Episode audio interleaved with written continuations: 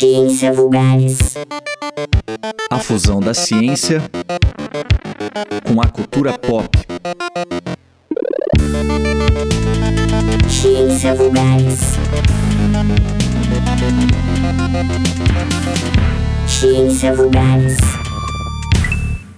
Olá, ouvinte! Está começando mais um Ciência Vulgares, a fusão da ciência com a cultura pop. Eu sou André Bach, cientista, professor e divulgador científico. Você já sabe que a proposta do Ciência Vulgares é divulgar ciência por meio de obras da cultura pop, como os filmes, os jogos, os livros, as séries, as músicas. E quinzenalmente eu estou aqui com vocês para debater algum tema específico dentro dessa proposta. Hoje eu resolvi trazer um tema bastante popular, que são os filmes e os jogos e a literatura de terror que são as obras de terror na ficção. Mas eu não estou aqui para discutir a qualidade dessas obras ou alguma obra específica. Eu quero falar um pouco por que, que a gente tem medo de filmes de terror ou de jogos de terror, se a gente já sabe que isso é ficção. E também o porquê que a gente, mesmo assim, gosta de assistir esses filmes ou jogar esses jogos.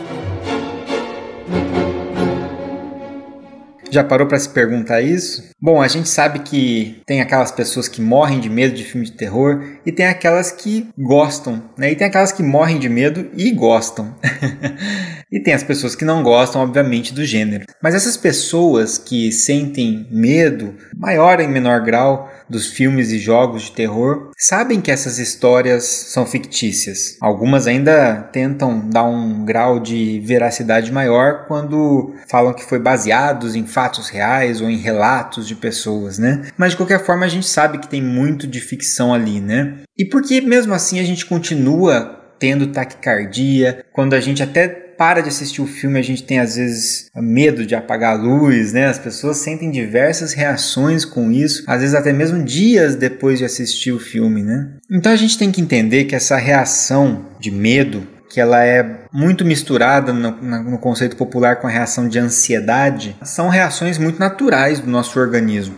A, a, diferença básica entre medo e ansiedade é que a ansiedade ela envolve uma perspectiva de algo que pode acontecer. É, eu estou ansioso porque talvez aconteça uma coisa, né? uma coisa geralmente ruim. Estou andando na rua, no escuro, e estou sentindo ansiedade porque eu tenho receio que algo ruim aconteça comigo, que eu seja assaltado, por exemplo. Isso é ansiedade. E ansiedade é um fenômeno natural. Todo mundo sente em algum grau em algum momento algum tipo de ansiedade e ela nos ajuda a tomar decisões, né? nos ajuda a sobreviver, inclusive. Né? Uma pessoa que não seja nada ansiosa, zero ansiosa, ela vai tomar atitudes que colocam ela em risco. Por exemplo, se você tem que atravessar uma rua muito movimentada, uma avenida, e você tem zero de ansiedade, você não tem preocupação nenhuma que algo ruim vá acontecer, você sai atravessando sem olhar e pode ser atropelado de fato. Sua chance de sobreviver é mais baixa. Mas também se você tiver muita ansiedade, a ponto de ficar desesperado e não ter coragem nem de atravessar a rua,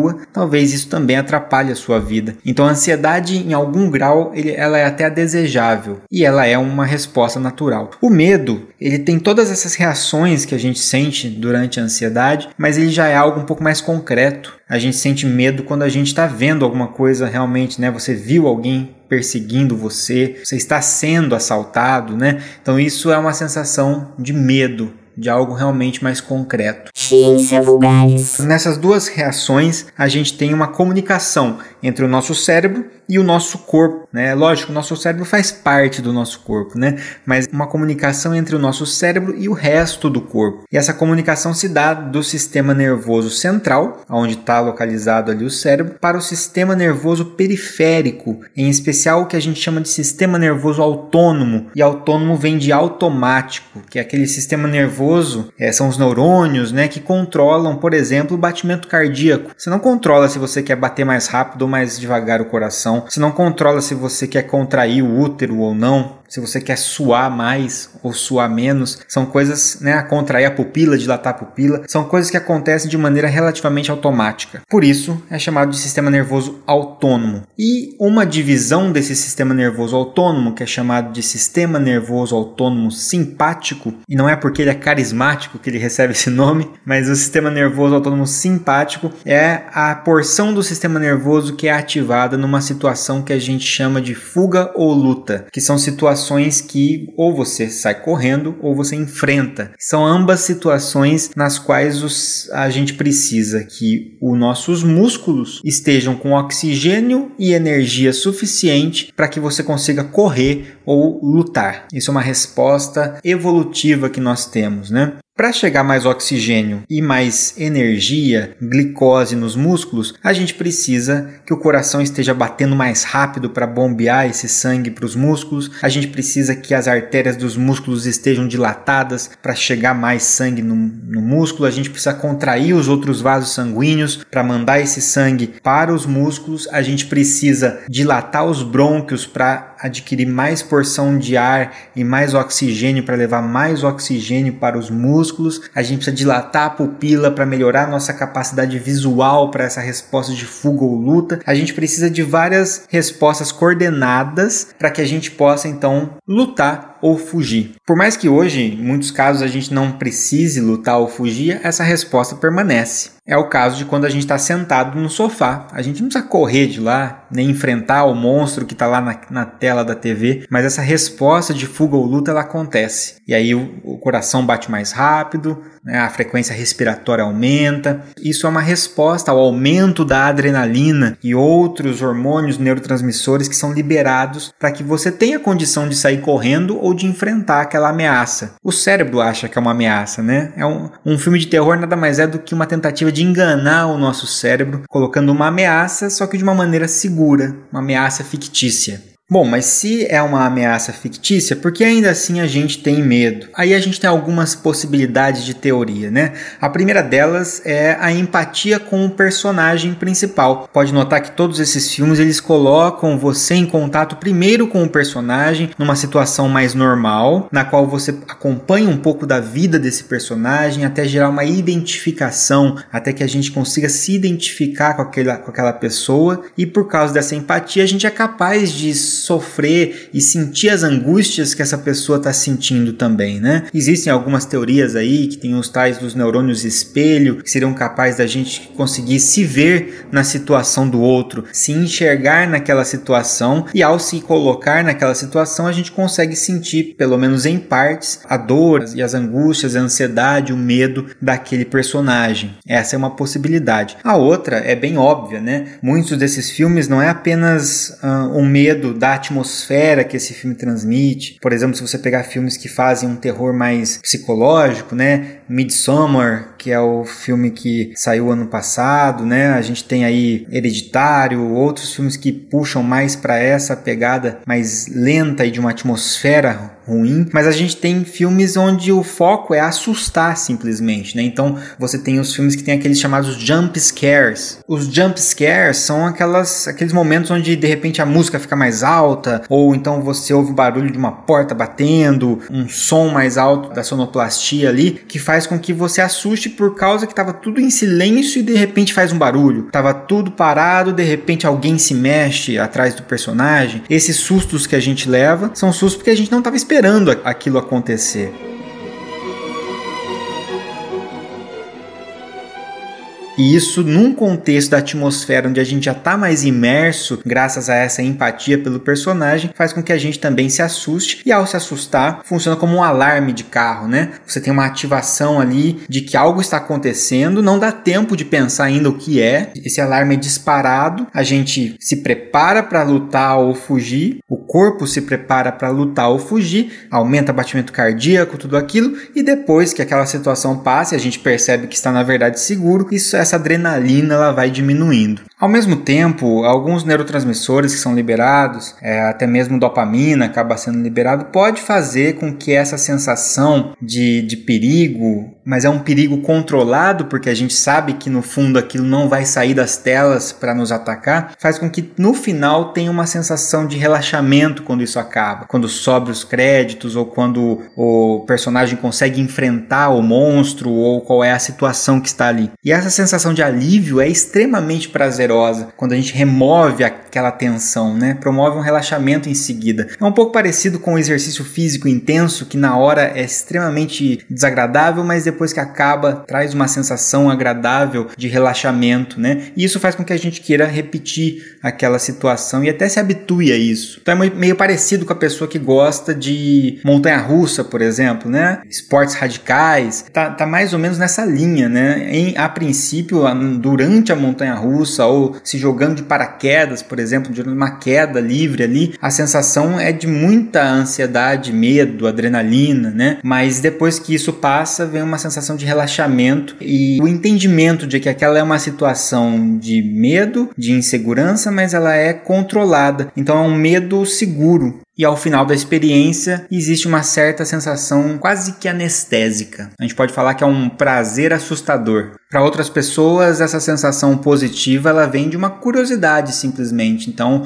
ao se deparar com situações novas, com experiências que a gente não consegue vivenciar no dia a dia, a gente acaba tendo a oportunidade de vivenciar novas experiências novamente num ambiente mais controlado, né? Isso também está relacionado até mesmo com, com, as experiências prévias de cada um. É, alguns filmes eles vão fazer referências a experiências prévias que podem ser experiências muito negativas para a pessoa. Por exemplo, um filme sobre sequestro para uma pessoa que foi sequestrada pode ser extremamente desconfortável, muito mais do que para alguém que não foi sequestrado. Então esse tipo de coisa ele não é uma regra e varia com as experiências prévias de cada um e também varia de acordo com a genética e com a estrutura química cerebral de cada pessoa que ajuda a mostrar para nós por que, que existe tanta diferença entre pessoas que gostam de sentir essa adrenalina vinculada ao medo ou ansiedade e outras pessoas que, que preferem não passar por esse tipo de situação. E se isso já é bastante intenso para quando a gente assiste filmes de terror, por exemplo,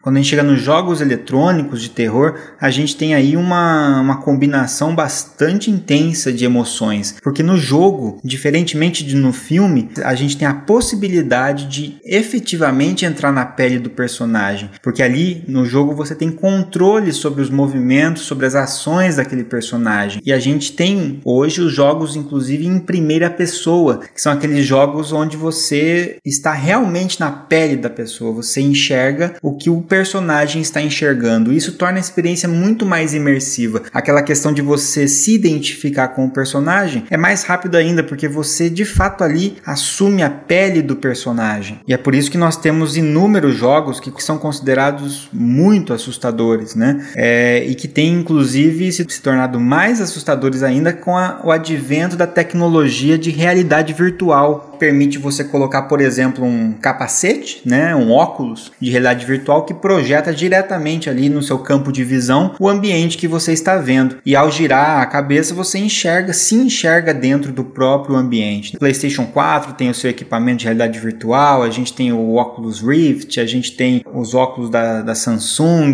e até mesmo o Google Cardboard, com vários aplicativos e jogos que permitem essa imersão. E de fato, para quem já experienciou, para quem já já experimentou esse tipo de jogo com o óculos de realidade virtual dentro de uma experiência num contexto de terror, sabe que é muito mais intenso ainda, porque aí o campo de visão do personagem se torna o seu campo de visão e você acaba visualizando tudo que o personagem veria.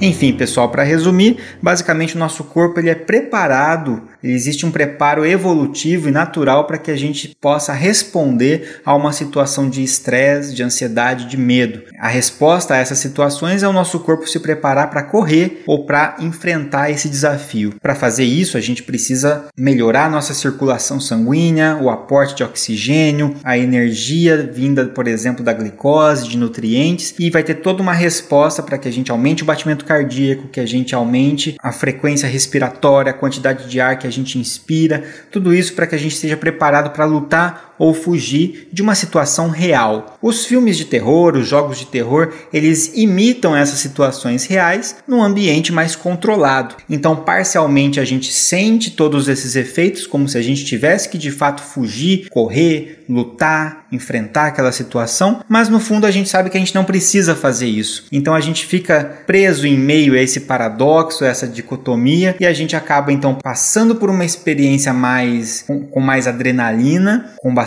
tensão, mas uma tensão e uma adrenalina controlados, que ao final dessa experiência a gente sabe que a gente continua seguro e isso traz uma sensação de relaxamento e tranquilidade que faz com que no fim das contas nós possamos achar isso bastante agradável, divertido e que a gente queira repetir essa experiência para repetir essa sensação que a gente teve, fazendo com que você escolha aí um próximo filme no seu Netflix ou que você já escolha o próximo jogo que você vai passar um pouquinho de medo. E o quanto isso vai nos assustar, nos trazer desconforto, nos trazer sensações perduram após o final da experiência. Isso vai depender tanto do, dos nossos neurotransmissores, dos nossos neurônios, da nossa genética, mas também das experiências prévias que a gente teve e que aqueles filmes ou jogos são capazes de evocar certas memórias que podem ser mais confortáveis ou que podem ser extremamente desconfortáveis, trazendo então uma, uma subjetividade, uma individualidade que faz com que pessoas gostem gostem mais de uns filmes do que de outros, se identifiquem mais com uns filmes do que outros, que não consigam assistir alguns filmes ou que adorem assistir outros filmes. Ciência Vulgares. Bom, vou ficando por aqui. Se você gostou, eu peço que você compartilhe, mostre para os seus amigos o site da Alma Londrina, o Ciência Vulgares. Você também pode nos acompanhar pelo Spotify e outros agregadores de podcast. E se você quiser trocar uma ideia comigo, eu tô lá no perfil do Instagram